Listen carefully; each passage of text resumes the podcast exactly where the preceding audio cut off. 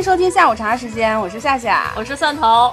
今天我们终于录到了我们第二十一期播客了，没错，不容易，不容易，真不容易。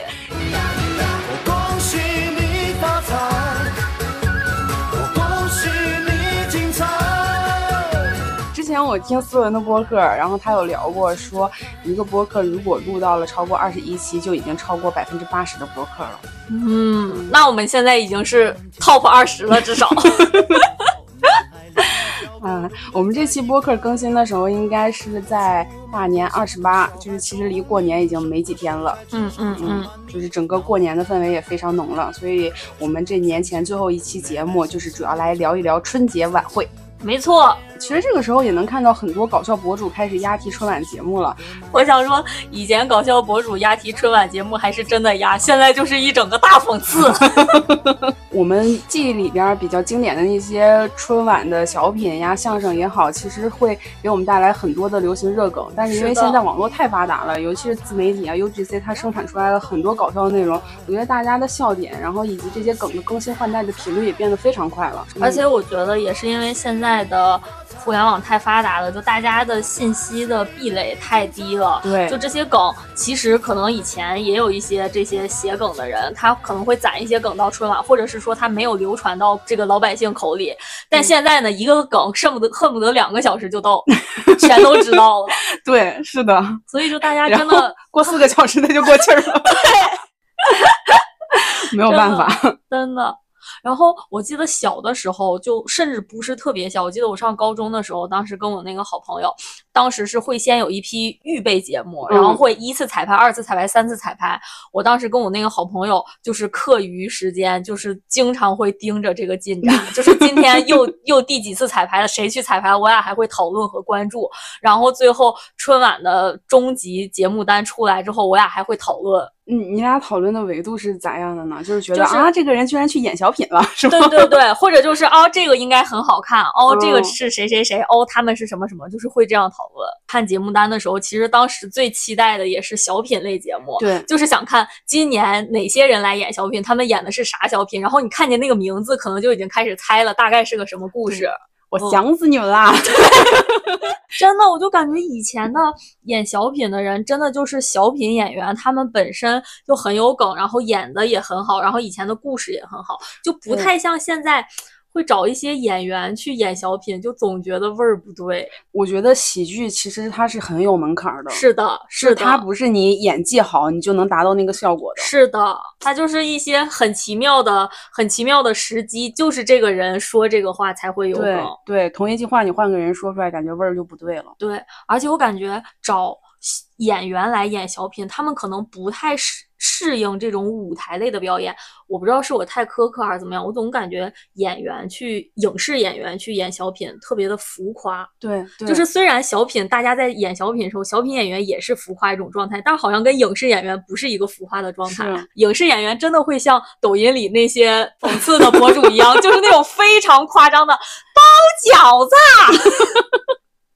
对，是的，对，就真的就是感觉有点端着吧。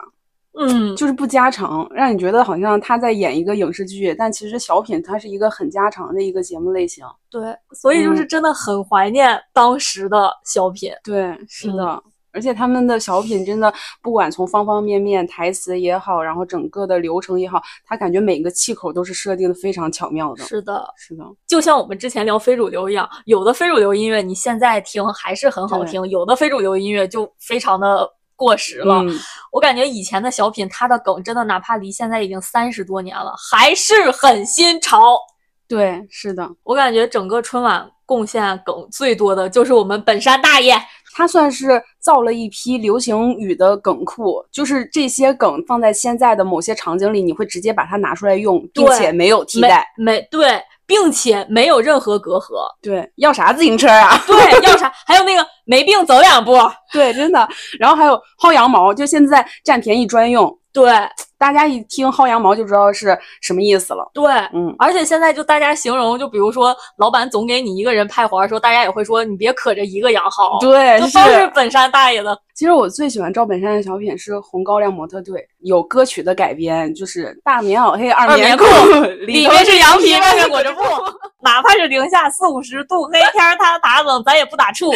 对，然后同时他又是一个很时髦的一个形式，就是是的范伟扮演了一个呃时尚总监吧，然后他去教赵本山带领的红高粱模特队去走模特步，然后他们中间有一些很搞笑的一些对决呀、然后到最后又有一个很时髦的一个表演，他这个时髦是你真的觉得这些劳动人民是从那心里萌发出来的对劳动的热爱，然后那种很质朴的美感，对就他是就很质朴，但是又很强壮，又很有生命力的那种美对对。美感。就是很蓬勃的那种生命力，不会让你觉得他是在贬损农村人很土啊什么之类的，就是让你觉得劳动真好。对，是真的，而且他们是真的有那种还能再锄十亩地的那种劲儿。对他选的那些演员呀，就是有的又高又壮，然后那些村妇也是那种很时髦，然后但是又很生涩的那种状态，就很真实，很接地气。是的，然后还有小辣椒，对对对，哇塞，小辣椒那个跳舞跳得真的很灵动。对，太美了，小辣椒。看现在那个辽篮他们中间的那个嗯啦啦队还跳小辣椒呢。哦，他那个服装设计也非常贴合劳动人民的特质，是的，真的。而且他的那个曲儿，你到现在听也真的很好听。对，火辣辣的情呀，我辣辣的心，真的很好，这个是真的很好很好。我最喜欢的是这个，然后还有就是诈骗三部曲，拐啦拐啦拐啦，拐 一年摇一年，缘分呐。吃一堑长一智，谢谢啊！然后还有那个非常六加七，啊，对对都是这里的。对，苍天呐，大地呀，这是哪位天使姐姐替我出的这口气呀？对，而且它这个系列感就让人每年都在期待，说这三个人又能演出来什么样的故事？是的，是的，讲这个其实也就是警醒大家不要被诈骗嘛，不要被这些花言巧语的人诈骗。但是就是很好笑，一点儿也没有说教。对，因为他其实除了第三部，就是赵本山带着两徒弟，然后那个范伟没有被他诈骗成功嘛，前两部其实都是范伟吃亏的，对然后他结尾也没有反转，也没有强行上价值，对然后我们看到的就是一个大忽悠忽悠人的状态，然后同时我们观众也没有觉得这个有什么问题，对，就其实不用那么严苛。反诈的目的其实也达到了，是的，观众不傻，真的不用你非要给我们不用划重点，对，真的不用最后总结一下全文，总分总结构。真的。还有就是赵本山和宋丹丹的组合，白云黑土，对，我真的我爱死白云黑土，真，的，我是白云，我是黑土，我七十一。我七十五，他是我老公，他是我老母。真的，太这些经典了。这些东西 真就是刻在你的 DNA 里。对，真的你张口就来。而且白云黑土是你会有一种养成系的感觉，对对就是他们原来是什么都没有，然后是一堆那个东北的农村夫妇，然后稍微有一点名气，然后慢慢的这样，真的真的会感觉对，很好玩儿。你大妈已经不是你大妈了，你大爷永远是你大爷。爷。赵本山比较有特点的就是他会在开头来一段串场，也算是打油诗那种吧，嗯然后就是很有他的个人特色，然后同时又非常有喜剧效果。是的，现在的打油诗真就是打油诗，我觉得还不如我爸写的呢。真的，现在打油诗真的炸油条的一天能写五首。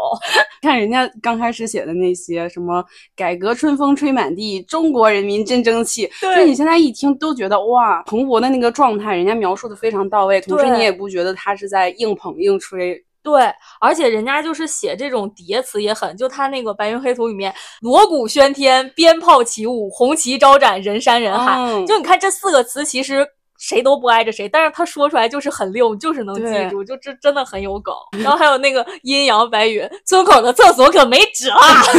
他把一对农村老夫妻的那种斗嘴呀、然后斗气呀、然后同时在上节目的时候想遮掩一下，想给大家呈现一个很理想的状态，那种情态描写的非常的到位。是的，而且他演的也很好，对就他真的是演啥像啥。就你想想，他在诈骗那块儿时候演的可是一个油嘴滑舌的大忽悠，然后在这儿演的就是一个勤勤恳恳、老老实实的东北农民。对，还蛮甜的，就是 白云黑土向你道歉，请你睁开眼，看我多可怜。今天的你，我还能否重复昨天的故事？我这张旧船票还能否登上你的破船？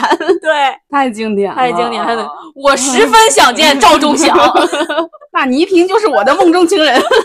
我感觉白云黑土的那个段子和那个梗的密集程度，我真的现在你就不敢想象，好像每一句句都是经典。对，句句都是梗。其实你看白云黑土也就两三个小品，对你看咱俩这张口就来这些梗。真的，连赵本山、宋丹丹的每一个表情都记得清清楚楚。是的，还有那个来钱儿火车票谁给忘了？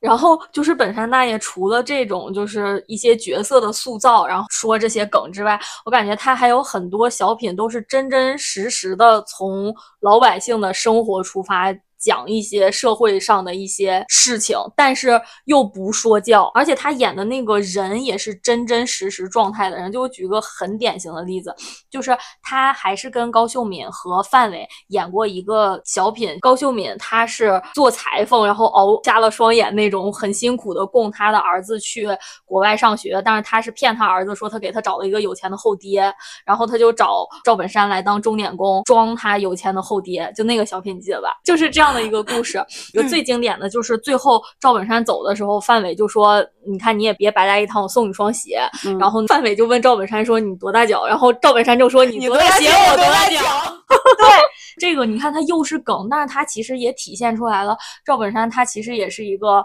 呃辛辛苦苦赚钱的人，就是你遇到这样的能占的小便宜小便 宜一定要占一定还是会占的。就是你你通过这个，你又有一个有效的梗，其实又能刻画出来这个人其实生活还是很拮据的，想占这个小便宜，这很人物刻画非常的饱满。对，而且很真实对。很多老百姓大家就是这样的，就是很拮据，就是有好东西谁都想要。对，你看现在的小品里，就哪怕是大年三十儿加班儿送快递的快递员，也都是干干净净、喜气洋洋，然后不缺钱，生活没愁苦的样子。我骄傲。对，我就想说，怎么可能啊，是吧？就你看人家的这个，就才是真实的。就我来挣钱，我走时候能顺就顺点儿。但是现在的好像所有人都是生活没愁事儿，开开心心的伪光正形象。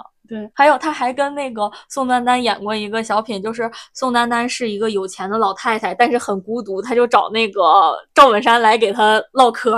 宋丹丹是钟点工，哦赵本山来啊，找人对对对，解闷儿的哦，对对对，你脱了马甲，我就不认识你了。你老整这个马甲配合我干啥？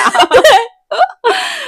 还有什么麦当娜，你可能不认识，他妹妹你一定熟，麦当劳。对，而且这个其实也是体现了当时的一个社会的问题吧，就是大家日子好了，但是子女其实都在外面打拼，然后留守老人其实挺挺孤独的呀，就是大概的这样的问题。但其实他也没有非常的说教，比如说他结尾有什么，他儿子又回来了，饺子。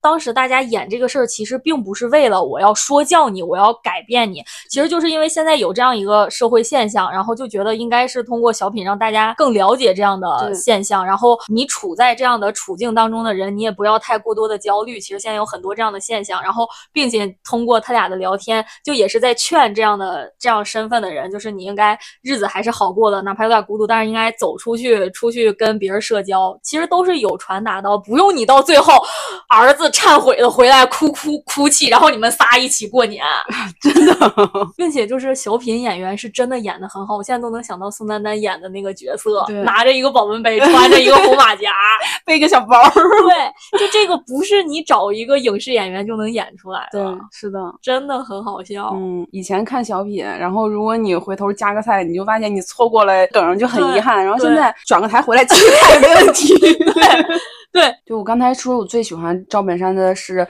红高粱模特队》，是因为他有一些歌曲的改编，就是正中我的下怀，所以我非常喜欢赵丽蓉的小品，就是因为赵丽蓉的小品几乎出名的那些吧，几乎都有唱都有都有演唱和表演部分。A K A 中国第一女 rapper，对英文歌也好，然后那些比较传统的评剧也好，春季里开花儿，十四五六六月月六，哎呀，我又错了，对，春季里开花，十四五六，六六我看不透我船长的柳头，这么包装简直太难受。我跟不上嘴儿，不是我张不开嘴儿，我跟不上六。啊，你你说难受不难受你说难受不难受？真的很经典。现在不还有那个吗？你验证它是不是迪特，你就问他宫廷玉液酒。多少钱一杯？对，然后连回复没喝过那么贵的东西。迪特举报。这但这个其实对南方人不太友好，就是很多南方人可能他也 get 不到这个梗，可能他们也没看过这些小品。哦，对但其实我们看很多小品，就包括像比较早期的陈佩斯的小品，比较出名的那些，其实都在我们出生之前的春节晚会上演出是的，是的。但是我们每年春节之后都会有电视台会放一些历史的那些对春晚小品的合集，所以我们小时候虽然没有在直播的时候看，但也是耳濡目染的这些节目。对，并且你小小的时候看，你都会觉得很好笑。对以前的小品还有一个很妙的地方，就是它没有门槛儿。对你只要能听懂中国话，你就能 get 到这个好笑对。它没有门槛儿，它不像现在的春晚小品。其实现在春晚小品，我爸我妈有时候就 get 不到他说的梗，就因为如果他是抄的当年网络流年。行梗对？当年的网络流行梗，如果父母没有刷到那个梗的话，其实就 get 不到。对，因为你这个梗就是有门槛儿、有语境的。但是以前的小品真的就是你只要能听懂中国话就好笑。对，现在是这个梗，现在网络上发展出来了，然后它有它的背景，它有它的语境，它有它的情景，普通的观众都接收到了这个梗之后，你再在春晚上看到，你可能会觉得好笑，但以前是就是从春晚中原生出来的梗，对它它就是在春晚那个小品里有它的情景，然后你就能看懂。对，赵丽蓉老师演的也是真的很好。对，以前的小品演员真的就是吹拉弹唱演，啥也会。真的，嗯就是除了赵丽蓉，我还想说一个，就是洛桑，我不知道你知道我知道洛桑学学艺艺，他虽然没有在，他应该是没有在春晚上演出过吧？因为我看合集的时候一般没有点评过他，但因为他的确哦太早了。但是也是我之之后看了一些碟呀，或者是一些小品合集的那些节目里边，我看到过。我觉得洛桑学艺真的很经典，是的，洛桑而且他也是系列对系列形式的，就是跟他的师傅学各种吹拉弹唱啊什么的。我当时看洛桑学艺是在曲苑杂谈看啊的。对，当时很多，还有什么正大综艺啊对然后那个周末喜相逢，其实都是这一类的。对对对，当时那个曲苑杂谈中午演，我家天天吃午饭的时候看，我还记得那个片头曲，响声、小品、魔术杂技、评书、笑话，是吗？就这个，你你记性真好，我张口就来。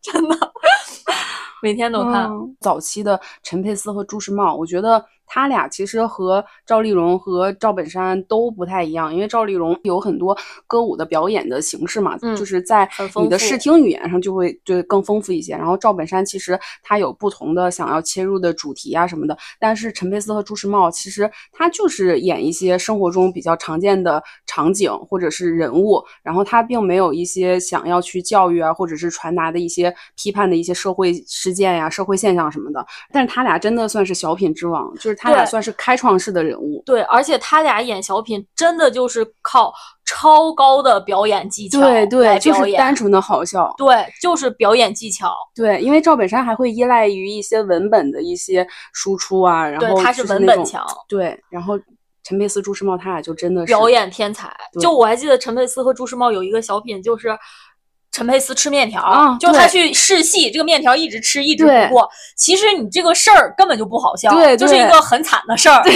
但是就是靠他的表演，就真的演的很好笑。对那个算是他们俩第一次上春晚，然后当时是大家也不太知道小品这个形式是一个什么样的形式，是一个什么样的节目，然后他俩算是吃螃蟹第一人吧。对，然后那个无实物表演真的绝了，绝了！我真真的，我我看到他我都觉得我饱了。对对，他吃的就是真的很生动，对而且就从最开始狼吞虎咽到后边吃不进 去，就是又真实又好笑。对，然后把那种就是想贪小便宜的那种形象对真演的出神入化。对我在这儿有一说一，陈佩斯老师真的好适合演这样的角色，演的太像了。然后还有主角与配角儿，真的嗯我又看了一遍，真的太厉害了。就中间他那个角色的转换，就是陈佩斯演的那个贼眉鼠眼的配角，然后一直想要演主角，然后到后来朱时茂让他去演主角，然后把的衣服呀、什么枪啊全都给他之后，然后他演着演着又变成配角，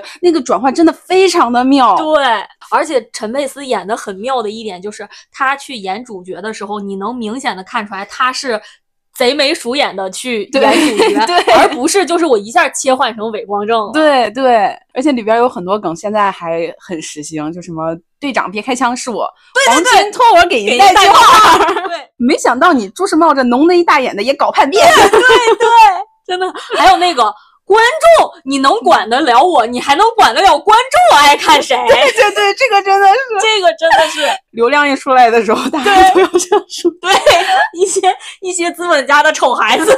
对，还有那个警察和小偷，哦，对，哎呀，我怎么是小偷啊？你以为你是什么东西？真的。还有姐夫和小舅子，我小时候其实 get 不到姐夫和小舅子是什么关系，哦就是 get 不到这层关系的好笑。嗯但是我后来长大之后，我再看他这个小品，我就觉得他选的这两个角色关系也真的是很好对笑。对对就是 你要是摊上一个这是 四六不懂的小舅子，你真是啥招没有。这些赵丽蓉、赵本山、陈佩斯、朱时茂算是那个小品 OG 了。对，小是的，小品 OG，然后后来其实，在中间也源源源源不断的有一些中间力量，对。比如说黄宏，但其实黄宏我不太能 get 到他的很多的小品，我觉得可能也是小时候吃太好了，没有那么好笑。我感觉他有几个比较好笑，就是也是他不是他也演的挺早的，其嗯实他就是出生前演的那个打扑克的那个，嗯就是超我生游击队是赵本山还是他呀？他、哦超生游击队超生游击。队我记得，嗯，嗯，超生游击队也好笑，我现在都记得那个他说吃水果的和吃大葱的能长得一样吗？我记得。对，然后黄宏还有那个，我小的时候看不觉得好笑，我现在看觉得好笑，真的时代没有变，他那个依然应用，就是他跟一个人打扑克，嗯，就是你出市科长，我出市长，对然后出什么三流记者，就那种，那个我也觉得很好笑。然后他还有那个，他就是近年我觉得就是算好笑的一个小品，就那个他跟林永健大锤八嗯十、小锤四十，那个我都破了相了那个。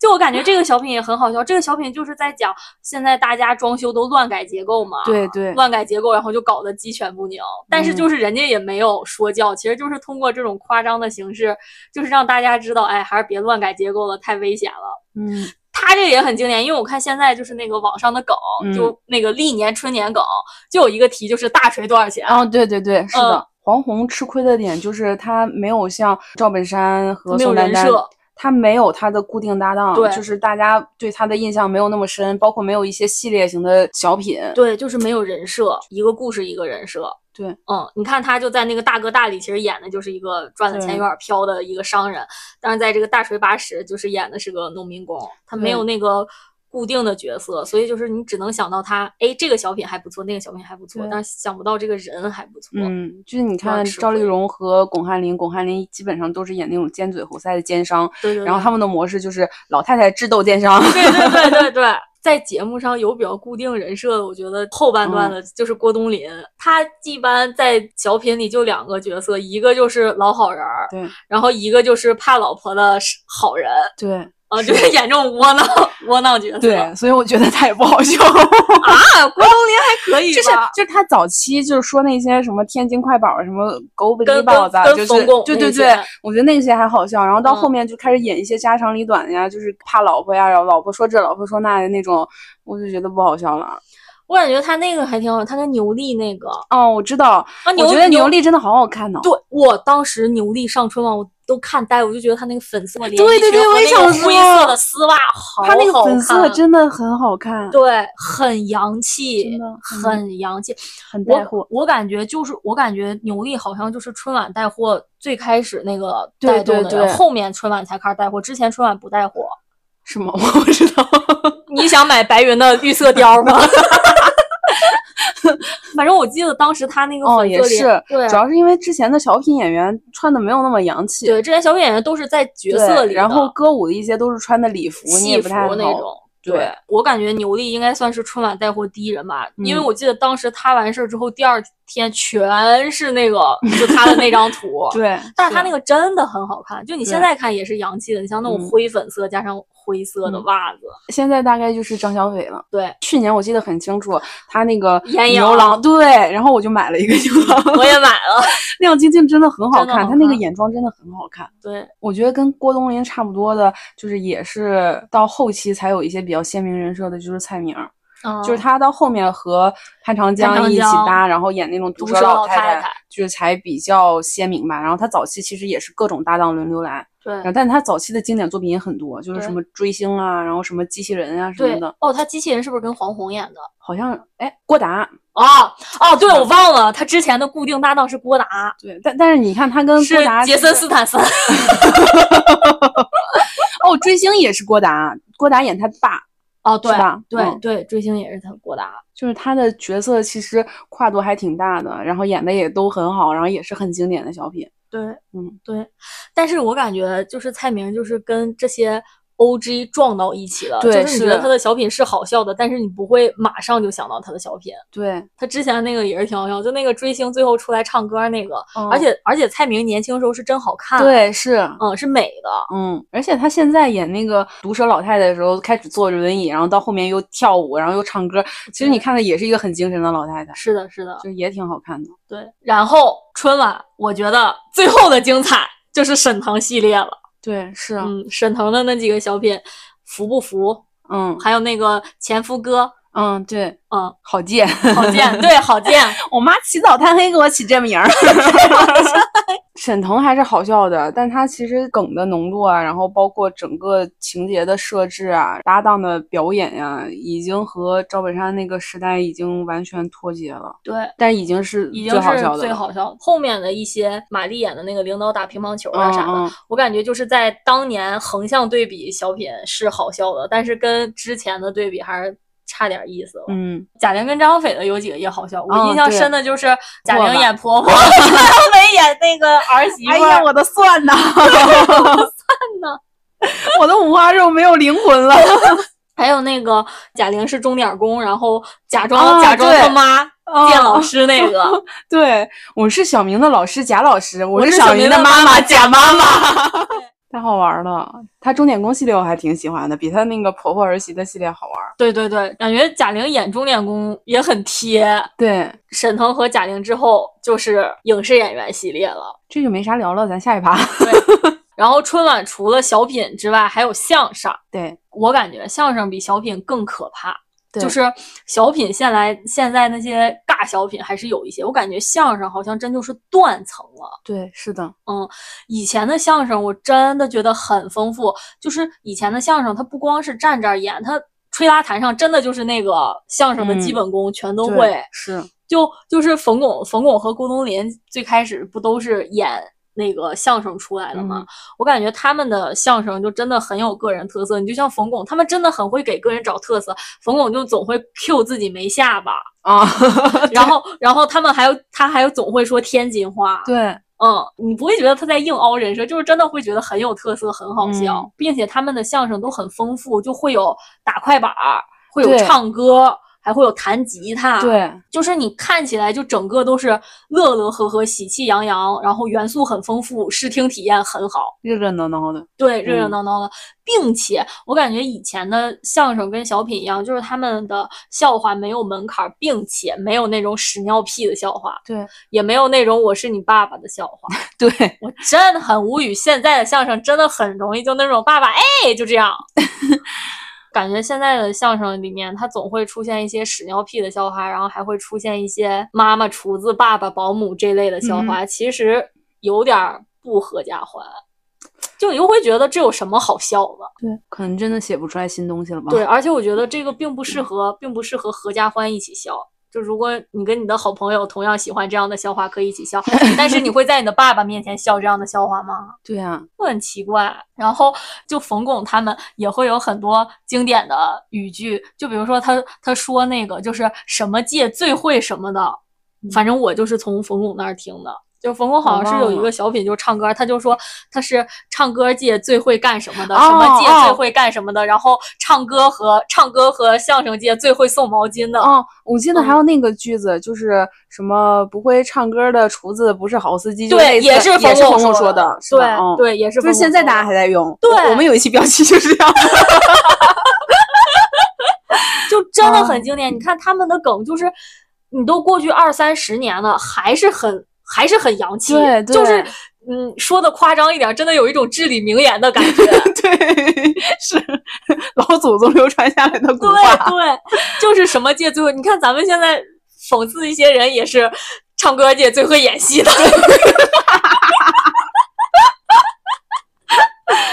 绝了！对，绝了。然后他说郭冬临就是唱那个歌，说郭冬临大大的脑袋没多少头发，再去掉耳朵那就是冬瓜，就就真的很好笑。嗯，然后，然后他还说郭冬临就是长得丑不是你的错，但是你出来吓人就是你的不对了，哦这句也很经典，很经典。对，大家都现在都还在说。对，真的很经典。冯巩不说相声之后就是贾玲，对贾玲跟白凯南，对，但其实他第一次上的时候，我觉得还挺好笑的。他他穿那个节目，对对对，穿个服务员的衣服服，务员礼服，带领结穿马 对甲那对对种。，还挺好笑的。对，讲相声的女演员就非常少，贾贾玲好像唯一一个吧，我好像没没记得有别的女演员。了。对，贾玲也是相声也是挺好笑的。嗯然后贾玲之后就是曹云金，嗯，是曹云金上春晚那个小品，我觉得也挺好笑的。我感觉曹云金有一个优点，就是他的相声的节奏快一些，嗯会抵消掉一些，比如说你这段没梗，但是你也不会觉得枯燥乏味，因为他的节奏很快，嗯你没梗的也很快就过去了。对嗯，就整个的节奏是好，就好像你开了一点五倍速。就曹云金，我感觉演相声跟别的人演相声有一个区别，就是曹云金演相声有一种年轻人在演相声的感觉，对对是是吧？就是嗯有活力、语速快、节奏快，就真的有一种年轻人在演相声对。就是你感觉他讲话的时候那个状态是昂扬的，不像有的相声演员就感觉 嚯嗨，对对对没听说过，就这是种是是，对就感觉老老气横秋的。对对对，他是是年轻人的那种状态。我跟我妈还挺喜欢他当时的那个相声。然后曹云金之后就是岳云鹏了，岳云鹏之后好像就没人了，就是有人也不好笑。我记得那个苗阜王生，王生是不是也上过就是春晚？不会有印象了。对，就没有水花。嗯然后就是相声，现在你春晚有水花的就是岳云鹏，但是岳云鹏春晚的相声都不好笑，真的，真的。对我就感觉岳云鹏，你参加《欢乐喜剧人》时候那些相声还挺好笑的，怎么上春晚都不好笑呢？当然，可能也有一些原因了。讲相声其实是更看重文本的，他比小品还要在乎你自己的文本是不是好笑，是不是幽默。对，和你的语言节奏。对，然后小品你还可以通过一些肢体语言啊、一些表情啊去补足，但是相声就很难。但是岳云鹏就会加一些肢体语言，但他那个肢体语言就让我觉得有点尴尬了，就是他的小眉毛一上挑，然后眼睛一大睁，然后拿他的手指头放在他的嘴边，然后 做那种吃惊状，我真的觉得有点尴尬。是，而且他真的就是会借助一些小品的技巧来对补足自己文本的缺陷。就他不还会扮一些女女性形象那嗯种，博得一些好笑，是但其实这些都不好笑了。然后也没有留下什么比较经典的段子，就五环吧，五环之歌。我最喜欢岳云鹏的作品是他《欢乐喜剧神》上那个河南话。打死你个龟孙儿！那个 我不知道，就是他说那个，就是他说河南电影院演的国际大片儿都是豫语，豫语就是河南话。然后他就说那个泰坦尼克号，说那个杰克和肉丝说妮儿。别跳呗，海水可凉哎，就那个，然后说看，咔拿着机关枪打死那个龟孙儿，那个。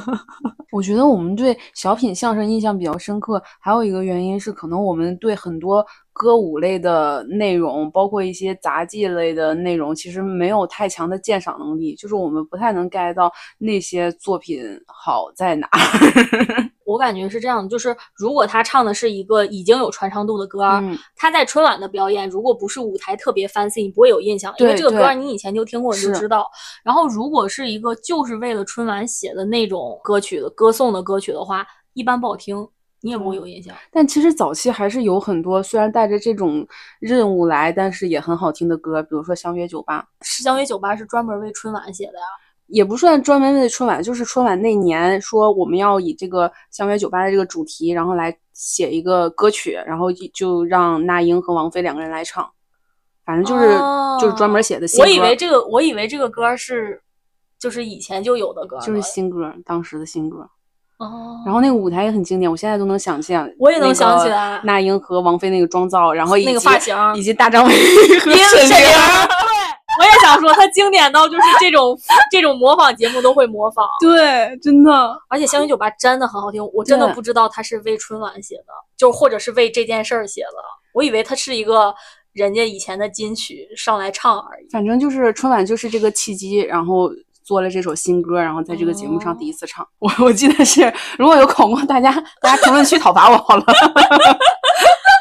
反正是新歌，歌然后其他的还有一些就是老歌，但是在春晚上被唱火的，就像《传奇》是李健之前的歌嘛，然后但是王菲选了唱火的。对对对，对王菲唱《传奇》的那个造型，我现在也记得，对穿了一个那个彩色丝袜竖条的裙子，对，穿了一个丝袜，丝袜还套在那个高跟鞋外边。但王菲可真瘦啊！对，而且就是真的有那种传奇的那种飘飘欲仙的感感觉。对对，唱歌真牛逼。然后后来传奇唱火之后，李李健的知名度瞬间上升。是的春晚真的非常捧人捧歌。是的，是的，就如果你这个歌是好听的话，对是真的很捧。对，然后第二年还是后面又隔了一年，然后李健就上了，上了以后是和孙俪一起唱《风吹麦浪》，那个歌也很好听。对，而且就是那个金色的麦浪那个舞台，就给你感觉有一种那个金秋岁月丰收的那种感觉。对对，很舒适，很悠扬。对，然后还有那英的那个《春暖花开》也是，就是让你感觉到有那种春天来了，然后万物复苏，一种就是所有事情都欣欣向荣的感觉。然后同时你也没有觉得他在歌颂一些非常宏大的事情。对哦，你要嗯这么说，春晚还有一个有印象歌，就是王铮亮的《时间都去哪儿了》。，哦对，是这个也嗯很经典。嗯。这个我当时听的时候，真的有一点落泪了，都要。嗯，我觉得以前好像讲这种小家的歌会比较多，像什么《常回家看看》呀什么的。哦，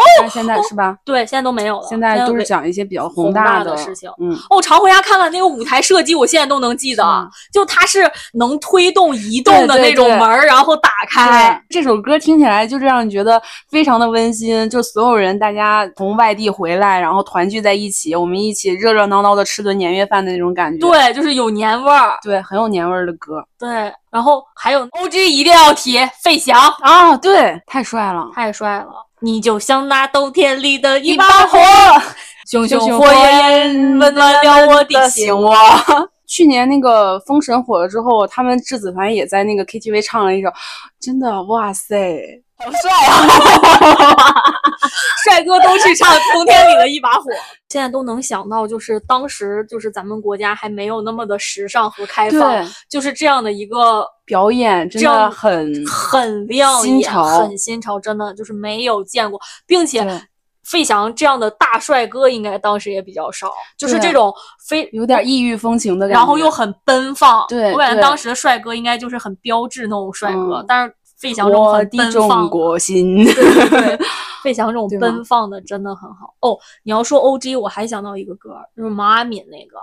你从哪里哦来，我的朋友？对，我也能想到这个舞台设计是一个转的那个楼梯，他从嗯楼上边走边下楼梯，然后嗯在那个楼梯上边下的时候还扭一两下，嗯，以前的老歌其实真的还挺多的，对，很经典。现在也春晚也没什么好听的歌了，对，好听的新歌很少了。对然后老歌上也没什么创意。嗯，我现在就觉得老歌上春晚有创意的，就是周杰伦，哦周杰伦跟那个林志玲那个舞台《青花瓷》吧，哦，他俩合作的舞台。周杰伦第一次上春晚的时候，大概是零四年那会儿吧，然后他是唱的《龙泉》，哦就是真的还蛮突破性的。，对因为《龙泉》是一个 rap 很多，然后节奏很快，然后同时又不是那么合家欢的一个歌曲。是的，就不像周杰伦后期《青花瓷》啊，就是这种会比较对对，能传播一些中国的传统的美学的一些歌曲。然后当时周杰伦他并不是一个全民范围内的偶像，更多的是年轻群众嘛。对然后他要上的时候，其实引发了很多争议。我去做功课的时候，我还看到当时还发起了一个投票，让大家去投周杰伦应该不应该上春晚，然后几百万人给他投票，在零四年那个阶段。天让周杰伦一下就上了春晚。但是上春晚之后呢，我看人家博主说的，就是当时在现场大家都很尴尬，就是那些老头老太太听不懂他在唱什么。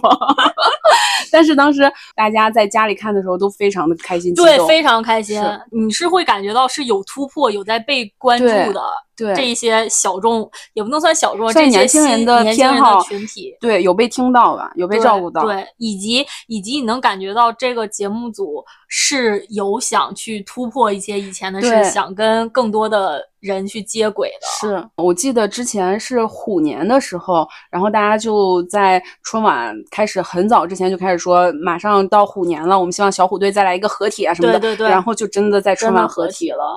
因为其实除了春晚这样的场合，很难再有这样的机会可以让他们三个合体了。对，是的，而且合体的时候唱的歌真的很好听，就是他们的老歌真的很经典。就虽然我不是那个年代的人，我也不是在那个青春期去追他们的，但是你但是还是能 get 到。对，能感觉到那种青春飞逝的感觉。对然后他们他们当时那个舞台也很精彩，我记得吴奇隆还是蹦了那个蹦了那个很很高的那个对茶腿对对对对对是的，真的很厉害，很厉害，我感觉他在努力的还原当当时的那个感觉。对，S.H.E 也上过，唱哦的中国话。嗯，但其实它这个中国话就是跟青花瓷差不多，对对就是它是一个属于可以去弘扬弘扬传统统文文化的嗯，但是也是，但是也很棒了。对，很照顾到年轻人的审美对了。对对，除了这些歌曲类的，我觉得还有一个我非常想说的就是魔术，加一我的刘谦呐，春晚，它就是当时真的会有一些审美的引导的作用，而且是很超前的，很超前，对，就是这种超前的引导、超前的审美。因为当时魔术其实在中国的这个文艺体系里并不是主流，对，是一个很小众，同时就是在综艺节目里其实也也很少被提到。对，虽然当时刘谦在台湾的时候已经有很出名的一些街头魔术表演的一些综艺节目了，但是在内地其实还是很少见的。是的然后我觉得当时的节目组应该也是就是去搜罗了一下有哪些新的节目形式可以呈现给大家，然后所以邀请来了刘谦。对首先他本人就很帅。然后他演的那个节目也很精彩，然后他还有很多很经典的一些 slogan，就是见证奇迹的时刻。对我感觉刘谦是一个集小品演员特质的魔术师，对对，对他会设计一些节奏，他早期就是在街头和大家互动的，然后你你知道你在街头的时候，你根本就没有什么镜头机位的死角，你就是大家就是三百六十度围观你，然后你这个时候对你魔术的手法要求就非常高，然后同时你在做节目，你需要去和你的观众去互动，然后你互动的时候要出梗，所以他对这个流程的把控是非常熟悉的。然后他在春晚上去表演那个节目的时候，首先他的节目的设置就非常的精彩，这个我不得不说，刘谦走了之后，后来再上了一个魔术表演，然后我记得是他拿出了一张报纸，然后就开始撕，我当时就在想，你不会撕完以后要给我拼成一一张原来的报纸吧？结果就是这样。你要表演的就是一个出其不意，你让大家都知道你后面要表演什么了，那你再表演出来有啥意思呢？对我觉得首先就是刘谦呢，在这个魔术表演的这个设计上，这个表演本身就是非常精彩的。然后同时他也会通过一些语言、一些表情去引导观众，让观众去按照他想要去引导的方向去思考。然后这样就是在你呈现这个魔术的结尾的时候，就会有一个出乎意料的设计，的是的，就是它整个的节目这个表演是非常的饱满的。对。就是是沉浸的，对对就是我们看魔术，不是说我要看你的技术，对是我看的是一种沉浸和出其不意的感觉。对，就是你这个出其不意的感觉，让我觉得哇塞，这个世界上不会真的有魔法吧？你不会是魔术师吧？我要是这种感觉，不是你给我 变个花儿出来。对，不不是我知道你变花，你真的能变花，不是这个技巧考核。对，是的，因为它是个表演，它是个演出。对，而且有一说一，就是刘谦本人的那个形象管理也很好，就是一个帅气的魔术师，对。也会让人觉得他更迷人一些，就是像一个绅士一样在给你表演魔术。是，然后我记得刘谦最后一次表演表演那个模糊，就倒饮料嘛，然后后来翻车是因为有人拍到第三视角说他换壶，嗯，然后这个我们就不妄加评判了，就是的确也没有在现场，然后大家都各执一词。但是后来，我觉得刘谦他本人应该也是很委屈的，他后来在场外，在一个他吃饭的吃火锅的一个饭局上又重新表演了这个魔术，然后我记得非常清楚，这个魔术本身首先就比春晚的那个节目要更精彩，倒出来不同的饮料，然后到最后的时候，他把那个杯子外面的一层白纸撕掉，然后是一个透明的玻璃壶，里边什么都没有。哇塞，在他表演前面那一趴的时候，我就觉得哇塞，好厉害呀、然后到最后那个把纸撕掉的时候，我就觉得绝了，这个世界上真的有魔法，真的好厉害。是的，而且当时就是有在饭桌上的人有发帖说，他们自己当时不知道刘谦要表演这个魔术，他们只是过去吃饭的。然后他说拍完视频发出来以后，他朋友给他看，然后他才看到自己蓬头垢面的去吃火锅。然后当时那个视频出来以后，好多人就说绝对是剪辑的，然后真的有人逐帧的去比对过，一帧都没有少，真的很厉害。因为他吃火锅，他的那个烟气是一直在往上冒的嘛，你根本就没有办法剪掉，真的很厉害。他真的很厉害。还有那个魔术，就是那个拿一张扑克这样一弹哦就换成另一个数字，哦就他们不是拿高帧的摄影机看，他其实是嗯搓了一下换了一个吗？我觉得这真是有功夫在身上的，是就是他不是那种很拙劣的那种网上买的小道具。对我感觉这个也很令人敬佩。对就其实魔术无非就是让我的视线范围内觉得哇是神奇的就好。我觉得这个也更令人敬佩。就这是你很简单的一个基本功，但是你可能要练上成千上万次，你才能达到在我近距离观看的时候不出破绽。对，就是我哪怕知道他以后再变这种魔术都是这样搓的，我也会每一次看我都会觉得我操太牛逼了，搓的真牛逼。真的，就不嗯像后来有一个 鼻子很尖的魔术师，上春晚的时候从画里边掏面包，然后还穿帮露出了一个大洞，对，就是哎呀，我觉得就是真的，刘谦真的是就是对自己的专业有追求。是，的，是的，就是基本功过硬，然后又具备一些魔术师不具备的一些控场的能力，对。然后我记得他那个时候还帅。对，对他后来上那个快乐大本营的时候，他们就上来一个馒头给他变，然后他就觉得，哎呀，馒头有什么好变的？然后拿起馒头表演了一段馒头腾飞的那个魔术，就很简单。你也知道他那个手指头是戳到馒头里边假装那个腾飞了，但是你看他表演那个动作，就感觉好像真的是馒头飞了，对对，就是这种，就是很简单的就我要是都就是这样的一种沉浸的视听体验。对。嗯，然后我记得当年刘谦火了之后，那一年魔术真的非常火，就是各种各样的魔术的综艺，然后还有那个刘谦魔术的巡演，对真的对，全国都在。对，我记得春晚第一年刘谦上，第二年全网都是刘谦魔术是怎么变的？然后大家就是各种说，啊，他是这样的，他是这样的，然后那个什么董卿是托对，，董卿是托儿。就是你看，大家这么热烈的讨论，然后这么多人想去找他的破绽，也是因为他真的太抓眼球了，大家真的太好奇了。对，嗯，刘谦这个火也是说明春晚真的是非常捧人的。我觉得就是上春晚之前，大家其实根本就不知道刘谦是谁。然后除了刘谦，还有就是小沈阳。对小沈阳上春晚之前，大家也不知道他是谁。是的就可能东北本地的可能会看他一些，关注东北喜剧的对，知道一些。普罗大众，我是真不知道他是谁。我也不知道。嗯嗯，然后小沈阳火了之后，就是大家就是对他的一些所有的方方面面的，其实都开始讨论，包括他当时穿那个苏格兰裙，对。然后还有他讲话那个腔调，哈，就是那种 然后以及他唱功真的很顶，是。他和鸭蛋他们两个都很能唱，对，哎，嗯。这点我要夸一夸，就是东北的这些二人转演员，基本功真挺过硬对的，吹拉弹唱都没问题。是嗯，因为他们真的就是线下一点一场一场演出来的，你线下不成，东北大哥是真的砸场子。你从哪里来，我的朋友？好像一只蝴蝶。好，那我们今天呢也聊了很多春晚相关的内容。然后，如果大家有喜欢的春晚节目、春晚经典的一些回忆啊之类的，也可以在评论区分享给我们。对，然后和大家预告一下，下周三是什么日子呢？下周三是二月十四日。二月十四日，二月十四日什么日子？大年初四。情人节。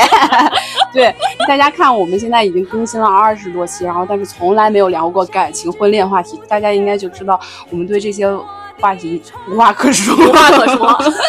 对，所以呢，在下周三，然后也是在年假的这个期间，我们就正大光明的搁一期。没错，其实也是想让大家就是好好过年，然后呃，在家里的时候随便和家里人一起吃吃喝喝、聊聊逛逛、聊聊天啊、嗯什么之类的。对，其实主要也是因为放假的时候大家没人听播客。没错，把手机放下。对，我们也放个假休息休息，然后在年后的第一期，我们会继续给大家送乐子。没错，之前有更新过一期送乐子的播客，然后大家还蛮喜欢的，所以我们年后的那一期也会给大家送乐子，让大家年后复工的前几天就开开心心的干活。你这说说的太残忍了。好，如果大家喜欢我们节目的话，也欢迎大家订阅我们。如果大家想要是跟我们联系的话，也可以添加小助手的微信，我们现在已经有了听友群。好，我们今天就聊到这里，拜拜。拜拜。我们已经分别的太久太久，